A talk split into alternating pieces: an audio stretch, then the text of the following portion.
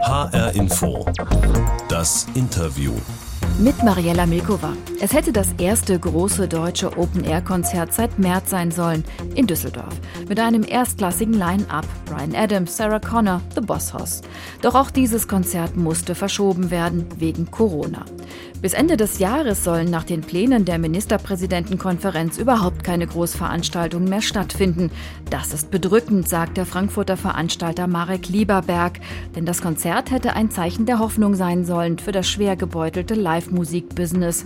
Warum er sich alleingelassen fühlt von der Politik und was jetzt dringend getan werden muss für das Überleben der gesamten Branche, darüber spreche ich jetzt mit Marek Lieberberg. In HR Info das Interview. Herr Lieberberg, zum Einstieg habe ich Ihnen was mitgebracht, was Ihnen sicher Spaß machen wird. Das ist nämlich ein kurzer Musikausschnitt. Hören Sie mal.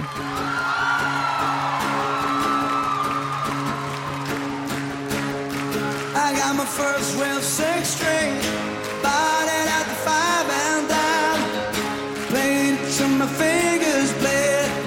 Was the summer of '69. Me and some guys from school.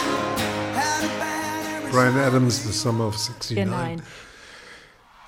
Das klingt in diesem Corona-Sommer äh, irgendwie ungewohnt, so singende, klatschende Menschen bei einem Live-Konzert. Sie sind ja schon seit 50 Jahren in der Live-Musikbranche. Wie sehr fehlt Ihnen dieses Gefühl? Die Sehnsucht ist äh, unendlich groß. Es ist eine, ähm, nicht nur eine große Belastung persönlich für das Unternehmen, für alle in dieser Branche, sondern auch menschlich natürlich, dass die Musik, mit der die Mehrheit groß geworden ist, das ist der Soundtrack unseres Lebens und im Übrigen aktuell natürlich ein besonderer Wehmutstropfen, weil Brian Adams am 4. September hätte in der Merkur Spielarena in Düsseldorf spielen sollen. Genau, neben Sarah Connor zum Beispiel und The Boss Hoss. Ähm, Sie mussten das Konzert nun kurzfristig verschieben. Wie ist Ihre Gefühlslage gerade? Also wie würden Sie es beschreiben? Wut, Frust, Resignation, irgendwas in der Mitte dazwischen? Also ich glaube, es ist eine Mischung aus all dem, das Sie beschrieben haben. Es ist auch ähm, im Moment ähm, sehr von, wie soll ich sagen, Bedrückung, persönlicher Bedrückung, weil man sich fühlt wie einem Gefängnis. Es ist ein bisschen wie, um es literarisch zu kleiden, wie der Graf von Monte Cristo. Man versucht mit einem, mit einem Esslöffel sich freizugraben, sieht dann einen Lichtstreifen und dann wird das Ganze entdeckt und wieder zugeschüttet. So komme ich mir vor. Wir sind seit Mitte März suspendiert, sind praktisch mit Berufsverbot belegt worden, die gesamte Branche. Und ähm, da gibt es nichts zu beschönigen. Das ist eine schreckliche Situation. Wir sind die Miserable, die Elenden, die alleingelassen worden sind, auch wenn das möglicherweise et etwas pathetisch klingt. In Wirklichkeit ist es noch nicht drastisch genug, wenn man die Situation der ganz diversen äh, Unternehmen in dieser Branche, von den Aufbauhelfern bis zu den Ordnern, von den Bühnentechniker, von den Beleuchtern über die Busfahrer, die Caterer. Wenn man all das betrachtet, dann ist eine schreckliche Situation. Und die, die uns in diese Situation hineingebracht haben, haben bisher nichts getan, um uns daraus wieder auch rauszuhelfen. Sie meinen die Entscheider in der Politik, darüber sprechen wir gleich noch. Während Sie mir das gerade erzählt haben, wir sitzen uns ja von Angesicht zu Angesicht gegenüber in Ihrer Firmenzentrale hier in Frankfurt, habe ich schon auch ja, ein Stück weit die, diese Trauer und Betroffenheit auch in ihren Augen gesehen. Also da, da habe ich ein bisschen was Feuchtes gesehen. Ich, ich kann mir vorstellen, dass im Augenblick auch das Telefon nicht stillsteht. Und was sagen zum Beispiel Branchenkollegen? Also ich habe sehr viel, sehr, sehr viel Sympathie in der Branche genossen. Es ist ja kein Geheimnis, dass ich als, wenn man so sagen will, Elder Statesman äh, das Sprachrohr dieser Branche bin. Sind ja einer der Pioniere. Dass, äh, ich wahrgenommen Branche. werde und mhm. gehört werde.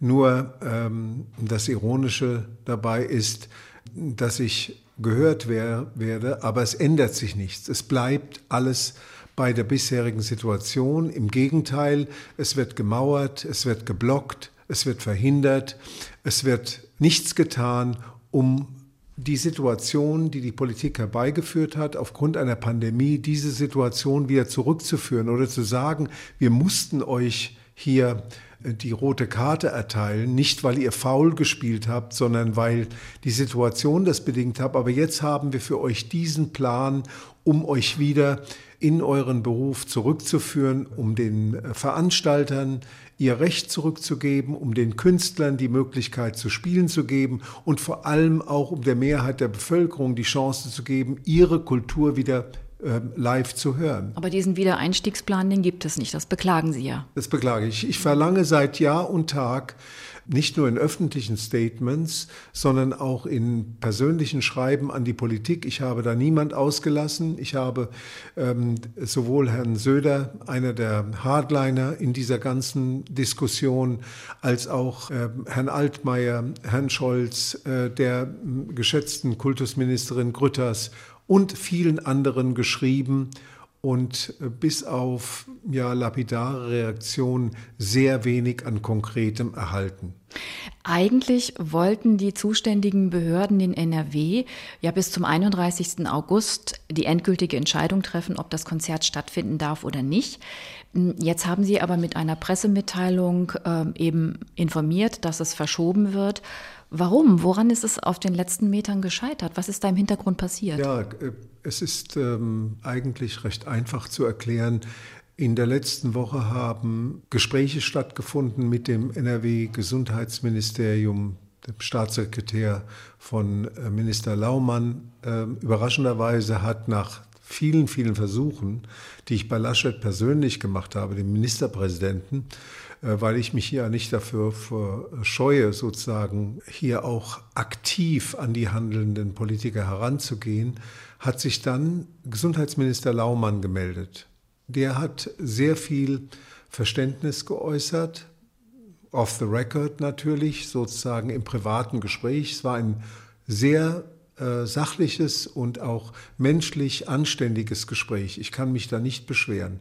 Aber was die Positionen anbetrifft, stehen wir uns natürlich diametral gegenüber. Er hat nichts äh, dazu beitragen können, damit die Veranstaltung auch stattfinden kann. Er hat gesagt, ich müsse ähm, doch Rücksicht auf die Infektionszahl, auf das Infektionsgeschehen nehmen. Und natürlich stand die Drohung, die heute konkret geworden ist, mit nachträglichen Kapazitätsbeschränkungen, äh, die ja heute in einer Kabinettssitzung bzw. einer Ministerpräsidentenrunde beschlossen werden. Das ist bereits durchgesickert und ich nehme an, es ist nur noch eine Frage von kurzer Zeit, bis das auch amtlich verkündet wird. Äh, dann werden weitere Kapazitätsbeschränkungen, weitere Verlängerungen äh, der Verbote verkündet. Und äh, wenn man glaubt, dass man, indem man die moderne Kultur suspendiert, einen Schritt in Richtung Hilfe in der Pandemie getroffen hat, dann halte ich das für eine absolute Fehleinschätzung. Sie haben gerade schon angesprochen, der Bund will Großveranstaltungen bis Ende des Jahres verbieten. So ist im Augenblick die Beschlussvorlage. Das bezieht sich auch auf Fans im Fußballstadien. Auch das soll bis Jahresende nicht möglich da sein. Da möchte ich ganz gerne einhaken. Ich gönne dem Fußball Zuschauer, ich gönne dem Fußball eine Verbesserung seiner Situation. Es, ich habe nichts gegen den Fußball, im Gegenteil, ich bin ein großer Freund des Fußballs. Ich sehe sehr gern Fußball und, und freue mich an den Spielen. Aber das in einen Topf zu werfen, ist gelinde gesagt eine Unverschämtheit. Ja? Wir haben es auf der einen Seite mit Sport zu tun, mit einem Kampfspiel, wo es um Sieg, um Niederlage, um Foul, um Fair, um Abstieg und um Aufstieg, Meisterschaft geht. Das sind ganz andere äh, Polarisierungen, die hier stattfinden. Beim Konzert geht es im Prinzip zunächst einmal, ist es eine kulturelle Äußerung, die dort stattfindet. Es ist eine, Kult, eine kulturelle Botschaft, die natürlich auch mit Emphase vorgetragen ist, eine gewisse Leidenschaft hat und die die Beziehung zwischen Publikum und den Künstlern widerspiegelt. Das ist beim Fußball etwas völlig anderes und ich hoffe, dass eine Öffnung für den Fußball stattfinden wird. Nur ist das nicht meine Aufgabe. Ich habe hier ganz besonders die Not und die Bedürfnisse der, der modernen Kultur zu artikulieren. Und darum geht es. Und dies ist eine andere. Wir brauchen bei unseren Konzerten, wissen Sie, vielleicht einen Verkehrspolizist, aber wir brauchen keine 1500 Bereitschaftspolizisten.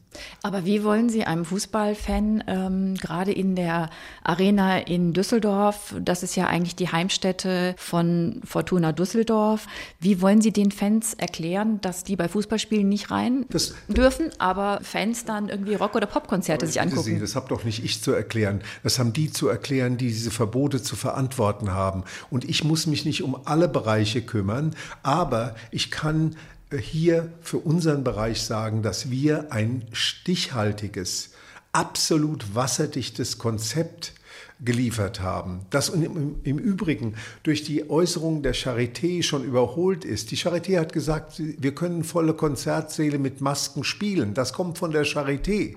Herr Streeck hat in einer Rede Besonders, dass der Mann, der Professor, der die Heinsberg-Studie gemacht hat, hat in einer Rede darauf hingewiesen, dass man dieses Risiko durchaus, wenn es überhaupt eines sein sollte, durchaus eingehen könnte. Wir haben Maskenpflicht, wir haben soziale Distanz von 1,50 Meter gehabt.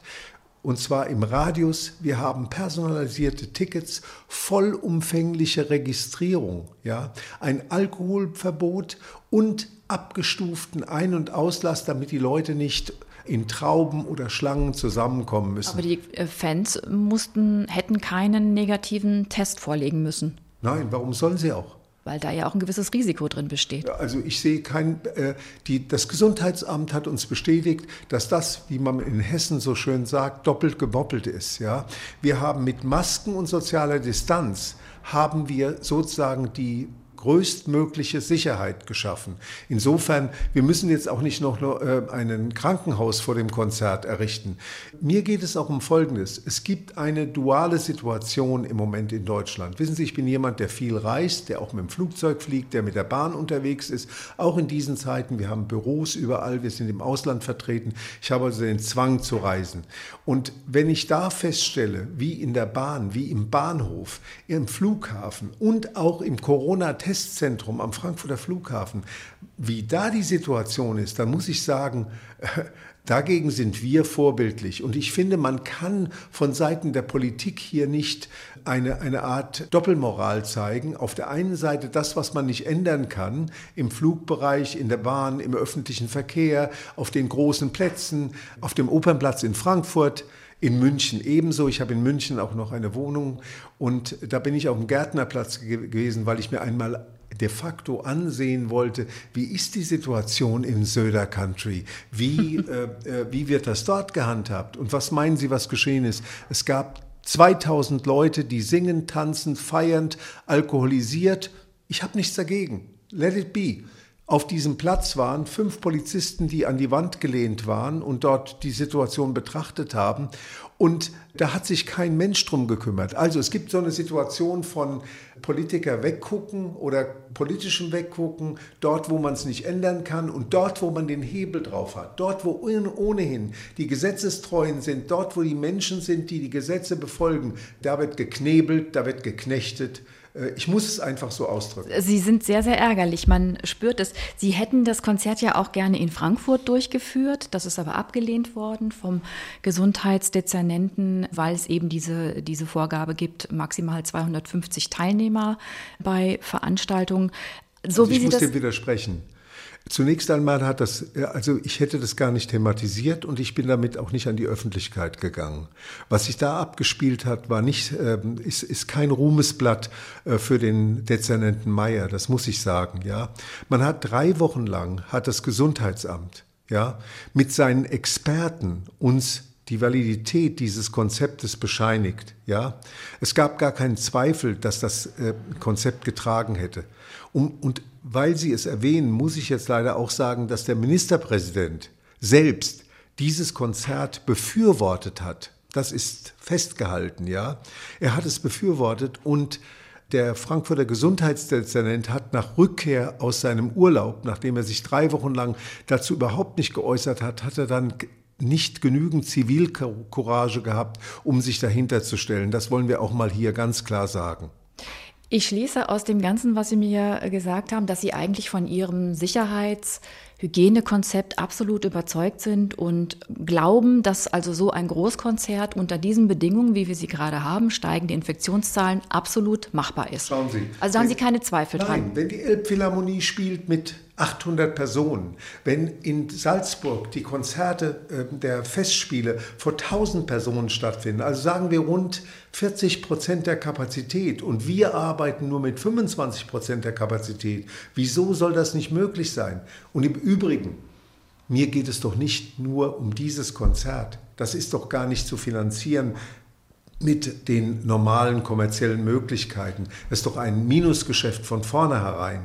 Mir geht es darum, dass die Branche den Wiedereinstieg findet in das Live-Geschehen und dass wir sukzessive 150.000 Events, die ins nächste Jahr verschoben worden sind, retten. Darum geht es doch. Und wenn es uns nicht gelingt, diese verschobenen Events in den verkauften Kapazitäten im kommenden Jahr, Jahr durchzuführen, ist das ein absolutes Knockout-Kriterium. Dann ist die Branche platt? Ja, die, dann ist die gesamte Branche, muss sich dann neu aufstellen, muss überlegen, wie sie mit dieser Situation überhaupt dann fertig wird. Ja, ich will hier kein Doomsday-Szenario an die Wand malen, aber äh, das wäre der Super-GAU, wenn das passieren würde. Und nochmals, wenn jemand Verbote verfügt und wenn jemand eine normale Situation verbietet, ja, die Normalität verbietet, auch das Recht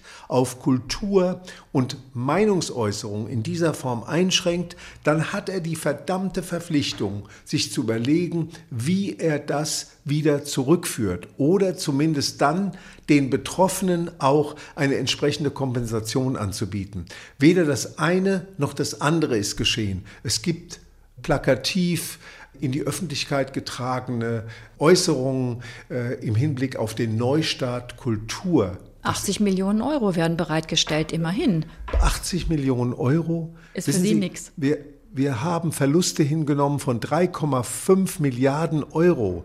Wir haben als Minimumforderung aufgestellt eine Soforthilfe für 350. Jetzt streiten sich 9000, nicht streiten, aber es bemühen sich 9000 gebeutelte Veranstalter bemühen sich jetzt nach einem besonderen Schlüssel, der noch vom Bundesrechnungshof ähm, aufgestellt worden ist, über die Musikinitiative, bemühen sie sich sozusagen hier Minimalleistungen zu erhalten, die dann im September können die Anträge gestellt werden und bis es genehmigt ist, wird es wahrscheinlich Oktober, November sein, wenn überhaupt, wir wissen es nicht. Und es ist der berühmte Tropfen auf den heißen Stein. Das kann es doch nicht sein. Der Neustart Kultur ist mit 1,5 Milliarden ausgepreist. Und da sind wir eigentlich, sorry, wenn ich jetzt ausholen muss, da sind wir bei einem Thema, das mich von Anfang an als junger Mensch bereits begleitet hat und die, über die 50 Jahre meiner Karriere weiterhin äh, begleitet hat, nämlich eine Diskriminierung der modernen Kultur, eine Rücksetzung der modernen Kultur, die eigentlich die Mehrheit der Bevölkerung äh, bedient. Wenn ich mal das Wort von Hilmar Hoffmann aufgreifen darf, das war der Kulturdezernent in Frankfurt, der von Kultur äh, für alle gesprochen hat. Das sind wir. Wir haben das gemacht auf eigene Kosten und ohne Subventionen, mit unserer Leidenschaft, mit unseren Ressourcen, mit unserer Energie und unserem Enthusiasmus. Ich merke, da hat sich bei Ihnen einiges angestaut, was raus muss. H-Info, das Interview mit Marek Lieberberg. Er ist Deutschlandchef von Live Nation. Es ist einer der größten internationalen Konzert- und Eventveranstalter. Und er ist einer der Pioniere der Branche in Deutschland seit 50 Jahren schon im Geschäft, hat die größten Stars nach Deutschland geholt, fing 1970 an mit The Who. Dann kamen große Namen wie Cat Stevens, Sting, Madonna, Celine Dion, Depeche Mode und viele, viele andere kann ich jetzt gar nicht aufzählen. Herr Lieberberg, wir haben ein Ritual in unserer Sendung. Das ist die Interviewbox, die habe ich hier neben mir. Schiebe ich mal rüber. Da tun wir für jeden Gast was rein. Habe ich vorher ordentlich für Sie desinfiziert und wir sitzen auch mit gebührendem Abstand voneinander entfernt. Sie dürfen die mal öffnen und, gucken, was da für Sie drin ist. Das ist die Info-Büchse der Pandora, nehme ich an. ja, vielleicht. Oft öffnet, der wird vom Inhalt heimgesucht. Nein, ganz so schlimm ist es nicht. Ich öffne die Box. Es ist ein Bild drin Und Kennen Sie äh, den? ich erkenne den, äh, das Bild ähm, des Künstlers, es ist Tim Bensko. Genau. Tim Bensko, der äh, gerade mit der Universität Halle einen Versuch unternommen hat, vor Publikum zu spielen. Das Ganze wurde wissenschaftlich begleitet. Mhm. Leider haben sich nicht so viele Menschen wie eigentlich antizipiert zur Verfügung gestellt. 1400 waren dabei. Ja, Daraus das- kann man schon immerhin was schließen. Es waren aber 3000 Leute geplant und es war im Gegensatz zu unserem Konzept in Düsseldorf, ich muss leider immer wieder darauf zurückkommen, ähm, waren das Menschen, die gerade in den vordersten Reihen Stuhl an Stuhl gesessen haben. Das war nicht unser Konzept. Das ist also möglich gewesen, weil es medizinisch begleitet wurde. Aber ich sage nur, das ist eben diese ambivalente Haltung, die sich so quer durch diese Republik zieht. Ich bin Tim Bensko im Übrigen sehr dankbar. Ich finde, es war ein, er ist ein toller Künstler, er ist ein junger Künstler. Er versteht genau, was hier passiert. Er hat sich auch zu Düsseldorf geäußert und hat das sehr begrüßt. Das ist so ein Bruder im Geiste eigentlich, ne? ja, und Bensko ist einer, der bereits auf diesem Weg ist, der schon Genau. Arenen spielen kann. Und insofern, ähm, à la Bonheur, ich freue mich äh, über seinen Versuch. Es ist sicherlich ein Schritt in die richtige Richtung. Aber ich habe Ihnen das Bild äh, von Tim Bensko auch reingetan, weil der hat ja diesen berühmten Song Muss nur noch kurz die Welt retten. Zu dir. muss nur noch kurz die Welt retten. Und da habe ich mir so gedacht, könnte das auch ein Lebensmotto von Ihnen sein? Ich habe so ein bisschen so den Eindruck. Also ich bin kein ähm, Mensch, der angetreten ist, um die Welt zu retten. Das kann ich sicher sagen. Ich bin ein Mensch, der äh, sich äh, sehr engagiert für das, was er tut. Ich bin auch ein politischer Mensch. Meine Ausbildung ist ja sozusagen, hat zwei Ebenen.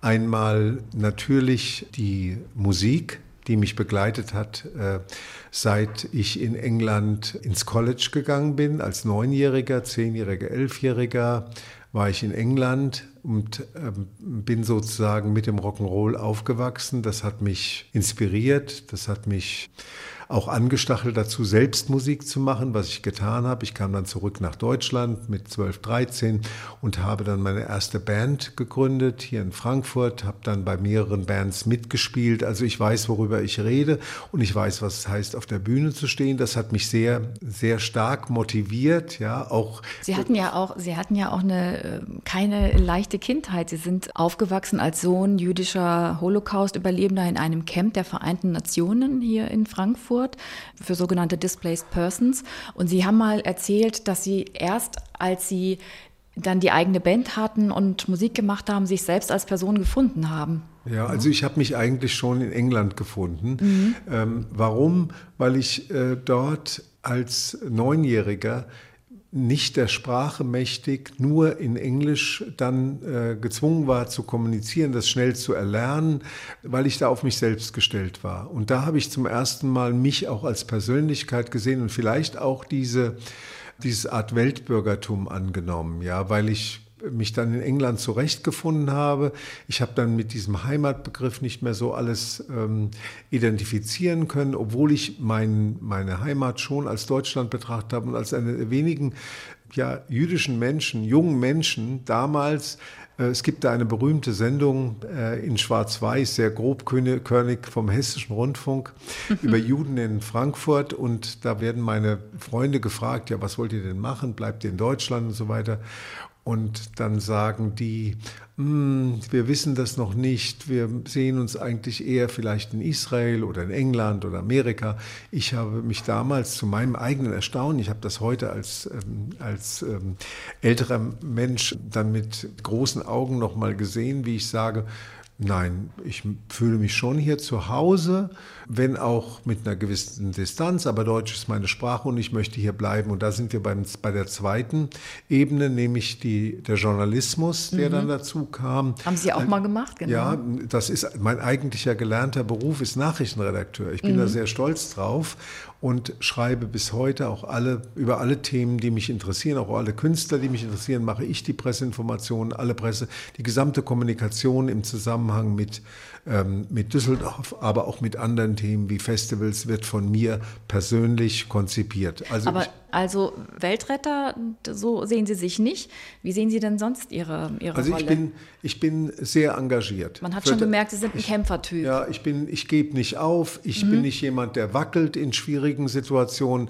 Also ich denke, ich bin jemand, der sehr artikuliert ist, der äh, seinen Standpunkt hat, der allerdings dann auch ke- kein, äh, nicht äh, äh, sich einer politischen Partei an, anschließt, sondern eher diesen Standpunkt, den man als Nachrichtenredakteur verinnerlicht hat, sozusagen die Dinge versucht zu objektivieren und seinen eigenen Standpunkt und seine eigene Position im Leben zu finden, immer äh, ähm, versucht, eine gewisse, im Rahmen der Möglichkeiten, eine gewisse Neutralität einzunehmen. Aber Sie haben auch innerhalb Ihrer Branche so eine, so eine Vorreiterrolle, so eine Vorkämpferrolle.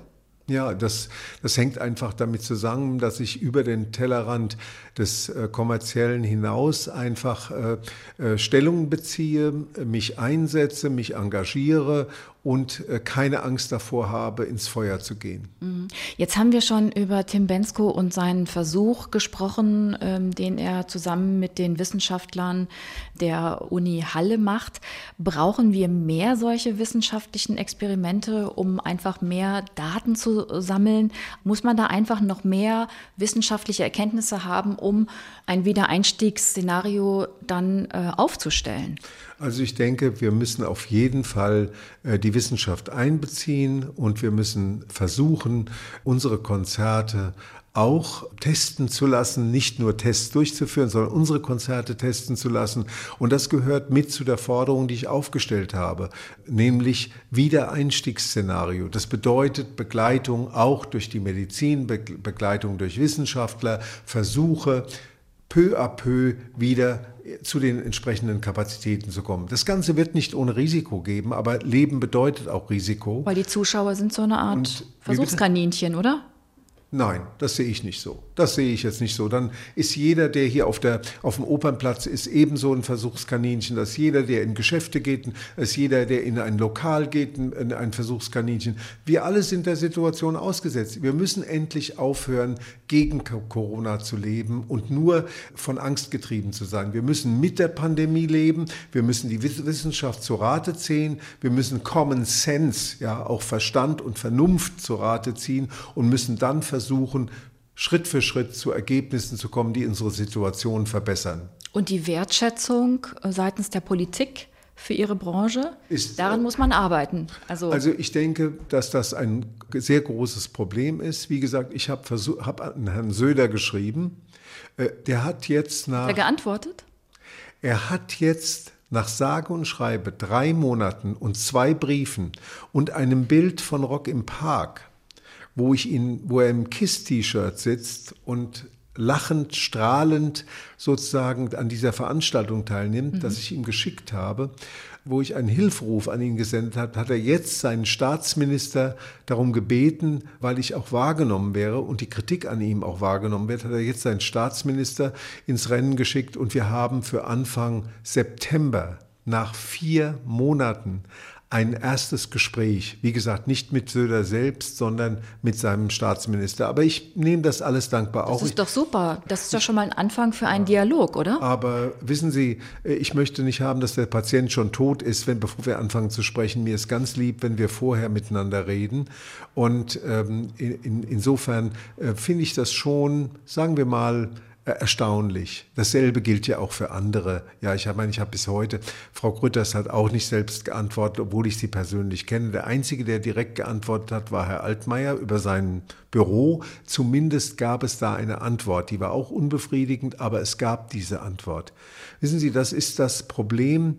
Ich habe anfangs unseres Gesprächs von den Zurückgelassenen, den Elenden gesprochen. Und so kommen wir uns vor. Wir sind irgendwo vom Wagen runtergefallen und dann versucht man uns mit einem Gnadenbrot abzuspeisen. Wir haben vorhin gesprochen über die äh, der Neustadt Kultur, kurz erwähnt, 80 Millionen. Die Summe ist 1,5 Milliarden. Darüber hinaus gab es Anzahlungen von Frau Grütters von über 2 Milliarden an die E-Kultur, die sie gleich ähm, sozusagen aufgegeben hat. Da wollte sie gar nichts mehr wissen, hat gesagt, wir fordern das natürlich nicht zurück. Und was passiert hier?